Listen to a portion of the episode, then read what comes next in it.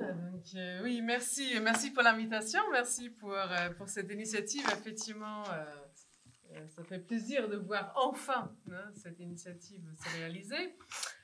Donc Albert Einstein est sans aucun doute le scientifique. Alors là, vous m'entendez bien, j'espère? Ah voilà, c'est je vous faire signer. Donc Albert Einstein est sans aucun doute le scientifique le plus connu du XXe siècle et peut-être même de tous les temps. Euh, ce qu'il a à dire sur les rapports entre croire et connaître, entre religion et science, ne peut que susciter le plus vif intérêt. Je m'attacherai alors à vous présenter dans les minutes qui suivent ce que le grand savant a dit et écrit à ce sujet. Je le ferai euh, dans une attitude à la fois passionnée et critique. Euh, passionnée de découvrir comment Einstein liait science et religion, mais aussi critique car il ne s'agit pas de nous rallier sans réflexion personnelle à ses propos. D'ailleurs, Einstein lui-même n'aurait pas voulu d'une telle soumission aveugle. Euh, ainsi, il écrit, euh, je cite, Celui qui entreprend de se présenter comme une autorité dans le domaine de la vérité et de la connaissance échoue devant le rire des dieux. Alors, quand Einstein est interrogé sur ses convictions religieuses, il se réfère couramment à Spinoza. Juif, comme l'était Einstein, ce philosophe sert de référence quand il doit définir en quoi il croit. Lorsque le rabbin Goldstein câble à Einstein, croyez-vous en Dieu? Stop, réponse payée 50 mots. oui, hein, c'était l'époque des télégrammes. Hein. Einstein renvoie la réponse Je crois au Dieu de Spinoza qui se révèle dans l'harmonie ordonnée de ce qui existe, non en un Dieu qui s'intéresse au sort et aux actes des êtres humains. Comme Spinoza, il refuse la conception d'un Dieu personnel qui aurait créé le monde. Il déclare dans son credo, placé en tête l'anthologie dans Comment je vois le monde, euh, il dit ceci, je n'arrive pas à me représenter un Dieu qui récompense et punisse ses créatures et qui possède une volonté analogue à celle que nous nous connaissons à nous-mêmes. Einstein utilise l'expression panthéiste pour désigner sa conception religieuse, mais le panthéisme prend chez Einstein une forme particulière. Il confère un rôle prépondérant aux sciences de la nature et plus précisément à la physique, car c'est elle qui nous permet d'appréhender l'ordre naturel. Einstein attribue une valeur religieuse à cet ordre, de sorte que la science devient le moyen par excellence pour communier avec le divin. Euh, comme l'écrit Philippe Frank, pour Einstein, cette foi en la possibilité de la physique mathématique est presque identique à la religion. Loin d'opposer science et religion, Einstein lit ces deux activités humaines dans une interdépendance fructueuse.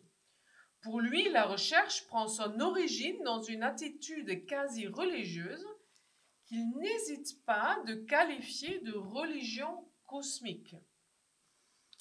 En retour, les succès de la science nourrissent la confiance qui se trouve à la base de cette religion bien particulière.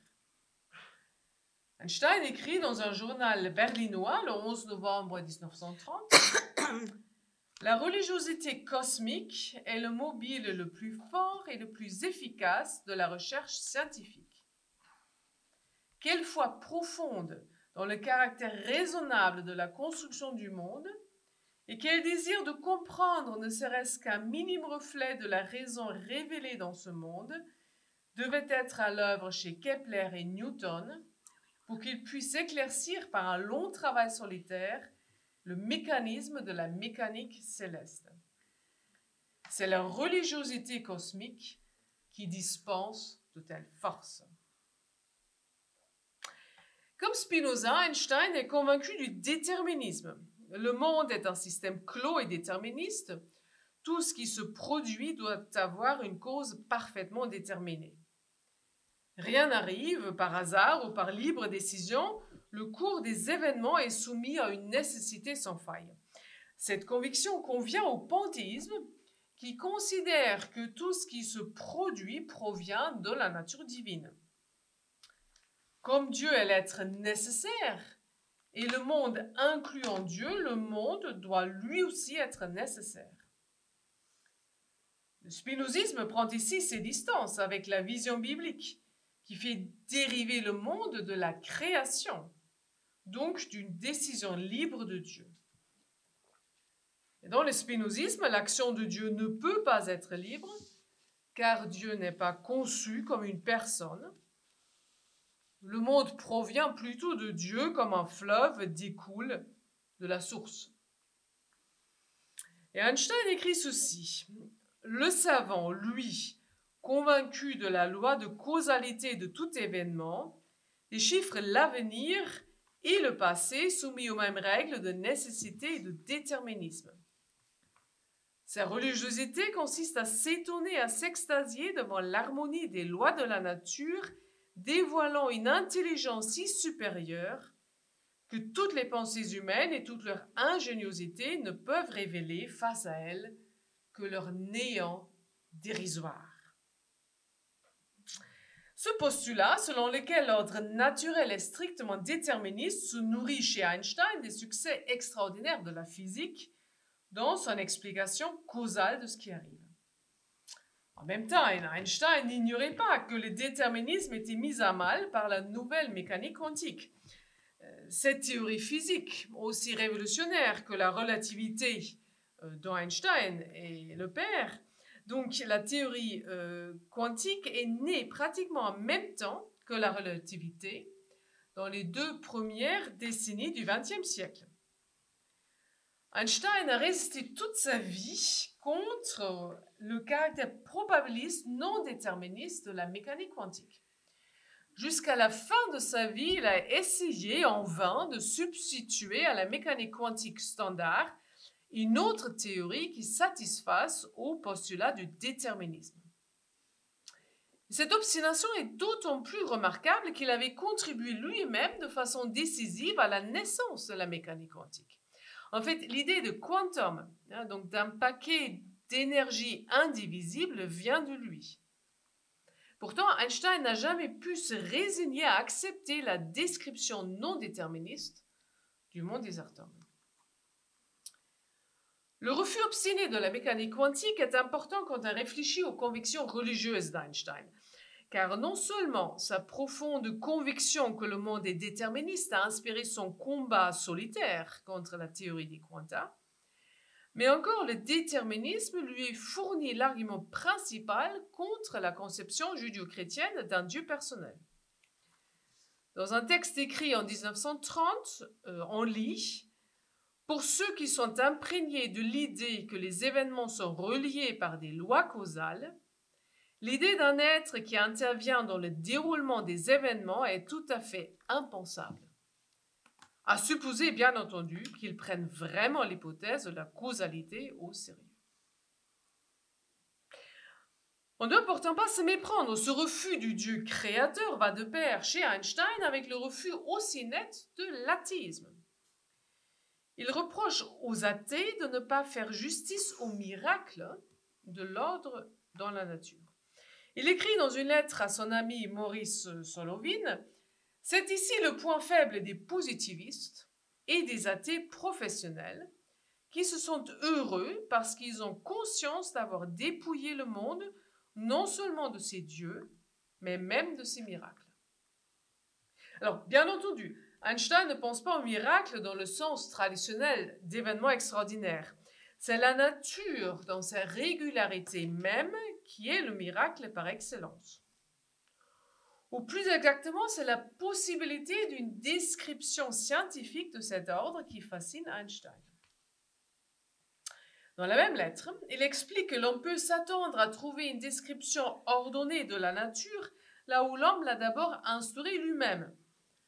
Par exemple, on n'a pas à s'étonner de trouver des noms en ordre alphabétique dans un annuaire euh, ou dans un dictionnaire. C'est nous qui les avons ainsi disposés. Mais pour Einstein, l'ordre que décrit la science est différent. Il nous est extérieur, c'est un donné que nous découvrons. C'est pourquoi nous pouvons, nous devons nous émerveiller d'être en mesure de décrire cet ordre par la science. Comme l'exprime l'aphorisme célèbre d'Einstein, ce que le monde aura toujours d'incompréhensible, c'est qu'il soit compréhensible, qu'il admet une description scientifique. Cet ordre de la nature dont nous ne sommes pas les auteurs, mais que nous pouvons saisir par la science, nous appelle à une attitude d'humble reconnaissance.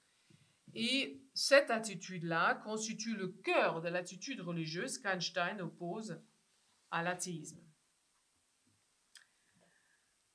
Pourquoi Einstein parle de miracle Il a conscience de ce que la science vit de deux éléments.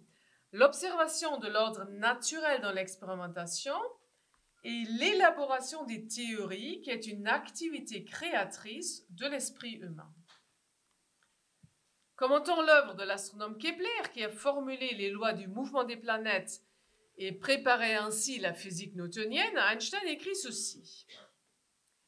La raison humaine paraît obligée d'élaborer d'abord spontanément les formes avant que nous puissions en démontrer l'existence dans les choses. L'œuvre géniale de Kepler nous montre de façon particulièrement éclatante que la connaissance ne peut pas éclore à partir de la seule expérience, mais qu'elle demande la comparaison entre ce que l'on invite, invente, pardon, entre ce que l'on invente et ce que l'on observe.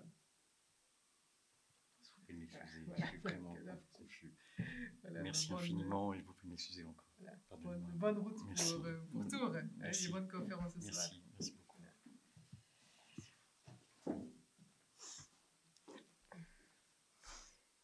Qu'est-ce qui rend possible ce miracle de la correspondance entre formes élaborées par l'esprit et l'expérience Le spinozisme répond en pointant vers l'unité fondamentale de tout ce qui existe. C'est, je crois d'ailleurs, la raison pourquoi beaucoup de physiciens sont attirés hein, par cette explication euh, de, euh, de l'ordre naturel, ou plutôt du fait qu'il soit accessible à des descriptions scientifiques. Hein, le spinozisme amène à postuler une analogie entre les lois de la nature et le fonctionnement de l'esprit humain. Einstein parle, je le cite, donc du caractère sublime et merveilleux de l'ordre qui se révèle dans la nature ainsi que dans le monde de la pensée. Il invoque aussi l'harmonie préétablie dont parlait Leibniz pour garantir l'accord entre ordre naturel et construction théorique. L'unité de la réalité suffit-elle pourtant à fonder le mystère de la connaissance? Certes, il faut une complicité entre sujet et objet pour qu'une connaissance véridique puisse se former. Le spinozisme explique cette complicité par l'unité fondamentale de tout ce qui existe. Mais l'unité ne suffit pas. Et là, si vous voulez, on arrive à la partie critique de mon exposé. Hein, il faut également la distance de vis-à-vis. L'esprit humain a besoin de se placer en liberté face à l'ordre naturel pour trouver et chercher la vérité. Je cite là Karl Popper, hein, donc l'un des plus grands épistémologues du XXe siècle, qui écrit en se référant à Descartes La compréhension critique de la vérité ainsi que la juste évaluation des arguments ne peut être qu'une action libre et volontaire. Car si l'esprit s'inscrit dans un ordre où tout advient nécessité, il est impossible de distinguer entre vérité et erreur. Un raisonnement erroné, tout autant qu'une pensée juste, se produit nécessairement dans une telle perspective. Hein, donc, erreur et pensée juste hein, ne peuvent pas ne pas se produire si tout ce qui advient advient de nécessité. Mais comment dire alors qu'il s'agit d'une erreur? Comment distinguer vérité et erreur? Comment espérer pouvoir la corriger? Mais s'il devient impossible de dénoncer l'erreur, on ne peut pas non plus connaître la vérité. Donc la question se pose si la religion cosmique permet la liberté du sujet connaissant face à la réalité à connaître. et cette liberté qui est nécessaire à la poursuite de la vérité La réponse que je vous soumets est que non. À ce sujet, euh, je trouve frappant qu'Einstein plus d'une fois évoque le ministère divin sous des traits personnels, en contradiction évidente avec son propre rejet du Dieu personnel de la tradition judéo-chrétienne. il parle d'une intelligence supérieure qui se dévoile dans les lois de la nature. Ou encore, je le cite, donc son sens religieux est fait d'une humble admiration pour l'esprit infiniment supérieur qui se révèle dans le peu que nous pouvons appréhender de la réalité. Ou encore une autre citation, donc il évoque son contentement face à la finitude de l'existence humaine en ces mots.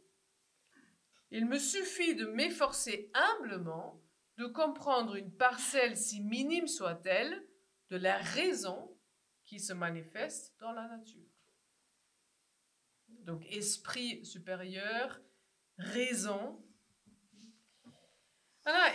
Et on voit, en tout cas je, crois, hein, que dans ce langage ambigu, on peut trouver une des raisons principales qui explique pourquoi on a souvent compris Einstein de travers et pensé qu'il affirmait l'existence d'un Dieu personnel, en dépit de ses démentis nets et répétés. Et pour ma part, je suis convaincue qu'Einstein n'a pas simplement choisi ces expressions par inadvertance, mais qu'elle pointe vers une tension non résolue dans sa pensée. On ne peut pas comprendre la connaissance autrement qu'en tant qu'acte personnel. Le panthéisme postule certes l'harmonie entre sujet et objet, condition nécessaire pour tout savoir, mais il ne permet pas le vis-à-vis -vis également indispensable parce qu'il englobe tout dans une seule unité non personnelle. À cause de son refus du créateur personnel, le monde panthéiste ne s'enracine pas dans la transcendance personnelle. Du coup, la dimension personnelle de tout acte de savoir ne trouve pas non plus de place. Et le langage d'Einstein trahit son embarras il ne pouvait pas faire autrement que d'écrire le fondement ultime du monde en termes personnels, en contradiction évidente avec son refus du Dieu personnel de la tradition biblique. Autant que je sache, Einstein ne s'est pas rendu compte des problèmes que pose le panthéisme pour la connaissance. Euh, je n'ai pas non plus trouvé de texte qui montrerait que quelqu'un aurait essayé d'attirer son attention sur cette difficulté. Mais il y a un autre domaine dans lequel des amis et collègues d'Einstein l'ont interpellé. Ils l'ont interrogé sur la question de savoir comment son déterminisme strict à la Spinoza s'harmonise avec la liberté humaine, donc dans l'action. Car il n'est pas évident de comprendre comment l'homme peut agir de façon volontaire dans un monde complètement déterministe. Cette question revêt toute sa pertinence à l'arrière-plan du combat prolongé d'Einstein dans le domaine politique.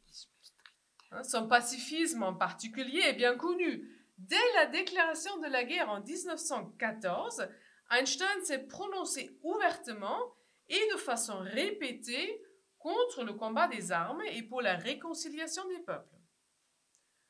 Ses convictions l'amenèrent, par exemple, en 1923, au cours de son unique visite en Palestine, à défendre certes le projet sioniste qu'il considérait nécessaire à cause de l'antisémitisme, mais donc tout en défendant le projet sioniste, il incitait à la collaboration entre juifs et arabes. Il est bien connu que sa répugnance pour l'Allemagne nazie l'a conduit à se prononcer en faveur de l'armement, euh, même atomique, mais son premier objectif n'en était pas modifié pour autant. Et même après donc la fin de la Deuxième Guerre mondiale, Einstein ne s'est pas relâché dans son engagement, car disait-il, la guerre est gagnée, mais pas la paix. On sait que son ami et collègue, le physicien célèbre Max Born, ainsi que la femme de celui-ci ont correspondu avec Einstein sur l'espace de liberté que l'homme peut avoir dans un monde déterministe. Born écrit à ce propos que sur ce point, il n'a jamais compris l'attitude d'Einstein. Cette question est d'autant plus importante que nous avons justement vu Einstein refuser la conception judéo-chrétienne de Dieu au nom du déterminisme. Mais s'il exclut l'action de Dieu sur la base du règne absolu de la nécessité causale, quelle place peut-il encore accorder à la liberté humaine? Écoutons encore une fois un extrait de son manifeste Comment je vois le monde. Je ne crois aucunement à la liberté de l'homme au sens philosophique du terme. Chacun de nous agit non seulement sous la contrainte des événements extérieurs, mais également sous l'empire d'une nécessité intérieure. Le mot de Schopenhauer, l'homme peut faire ce qu'il veut, mais il ne peut pas vouloir ce qu'il veut, m'habite intensément depuis ma jeunesse, et dans le spectacle ou dans l'épreuve des difficultés de la vie, j'ai toujours trouvé un réconfort et puisé une infinie tolérance. Devant une telle déclaration, nous pouvons, nous devons tirer la conclusion qu'en fin de compte, la vision d'Einstein n'admet pas la liberté humaine et réduit à néant la responsabilité de l'homme dans ses actes. Il est alors logique qu'Einstein écrive, interrogé sur la responsabilité d'Hitler, objectivement, il n'y a après tout aucune décision libre. Et en 1948, il fonde de cette même façon l'amour des ennemis. Pour moi, dit Einstein, la base intellectuelle est la confiance en une causalité illimitée. Je ne peux le haïr parce qu'il doit faire ce qu'il fait. C'est pourquoi il n'existe pas de péché pour moi. On comprend bien qu'Einstein trouve du réconfort dans le déterminisme. L'aphorisme de Schopenhauer, l'homme peut faire ce qu'il veut, mais ne peut pas vouloir ce qu'il veut, peut effectivement apaiser notre souffrance intérieure devant la barbarie humaine dont notre monde contemporain connaît hélas encore de bien tristes exemples. On doit néanmoins se demander si Einstein ne paye pas son apaisement à un prix trop élevé. Seulement si nous sommes imprégnés de la conviction d'être responsables de ce que nous faisons, nous agirons avec réflexion et mesure. Seulement si l'injustice nous indigne, nous poserons des actes concrets à son encontre. Heureusement d'ailleurs, Einstein ne s'est pas comporté en accord avec son rejet philosophique de la liberté humaine et a persévéré dans son combat contre l'idéologie nationaliste. Je vous remercie de votre attention.